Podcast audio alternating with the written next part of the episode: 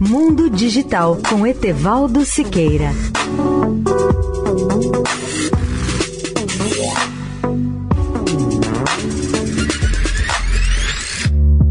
Olá, ouvintes da Eldorado.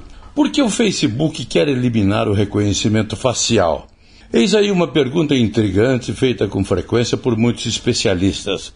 Ao proibir o reconhecimento facial, a empresa parece estar, pela primeira vez, muito mais preocupada com as questões de privacidade. Mas os críticos dizem que o Facebook não mudou o seu DNA.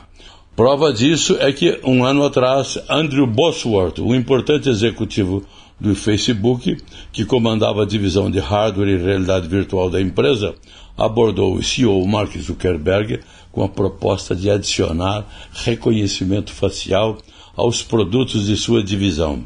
Zuckerberg argumentou que a tecnologia de reconhecimento facial da empresa, usada por uma década para identificar e marcar pessoas em fotos do Facebook, poderia permitir até que a empresa identificasse pessoas em ambientes virtuais com rótulos que poderiam aparecer ao lado dessas pessoas.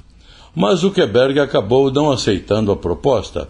Após anos de escândalos, a empresa pretende ganhar nova imagem ao priorizar a criptografia e a privacidade. Especialistas relembram que cidades e países ao redor do mundo, entre os quais os Estados Unidos, já têm adotado leis de privacidade que restringem o uso de ferramentas como reconhecimento facial. Por isso, líderes da empresa achavam que o Facebook deveria estar à frente deles.